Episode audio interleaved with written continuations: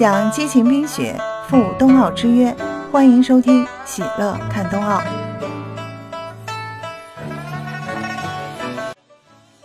冰上项目向来是中国军团在冬奥赛场相对优势的项目。不过呢，对于短道速滑和速度滑冰，不少人或许有些傻傻分不清。那这两个字面上十分相似的项目，到底有何区别呢？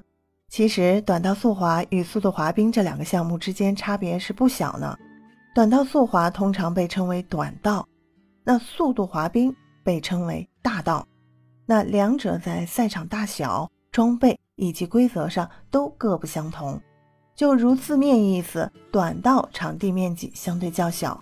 它是三十乘六十米；椭圆形冰道每周长是一百一十一点一二米。直道宽呢是不小于七米，弯道半径是八米，直道长是二十八点八五米。大道场地相对就较大了，在周长四百米的冰道上进行。冰道是由两条直线和两条一百八十度的弧线连接而成，分内外两道，道宽是五米，内冰道的内圈半径是二十五米。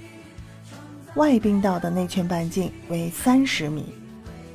而从赛道设置上来看呢，速度滑冰它不含集体出发的，这个赛道呢是被标志线分为内道和外道，那选手呢需按规则呢滑行，一圈内道，一圈外道，而短道速滑赛道则没有这个细分了，选手可任意滑行，不存在串道情况。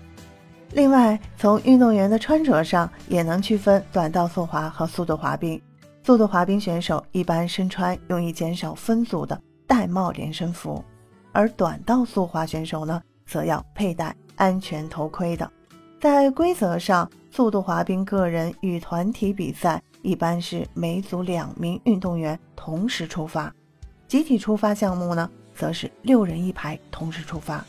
短道速滑、五百米、一千米等短距离比赛，一般是四名选手同时出发；一千五百米以上的长距离比赛，则是六到八名运动员同时出发。这下终于明白了短道速滑和速度滑冰的区别了。距离北京二零二二年冬奥会开幕还有一天了，让我们相聚北京，我在北京等你哦。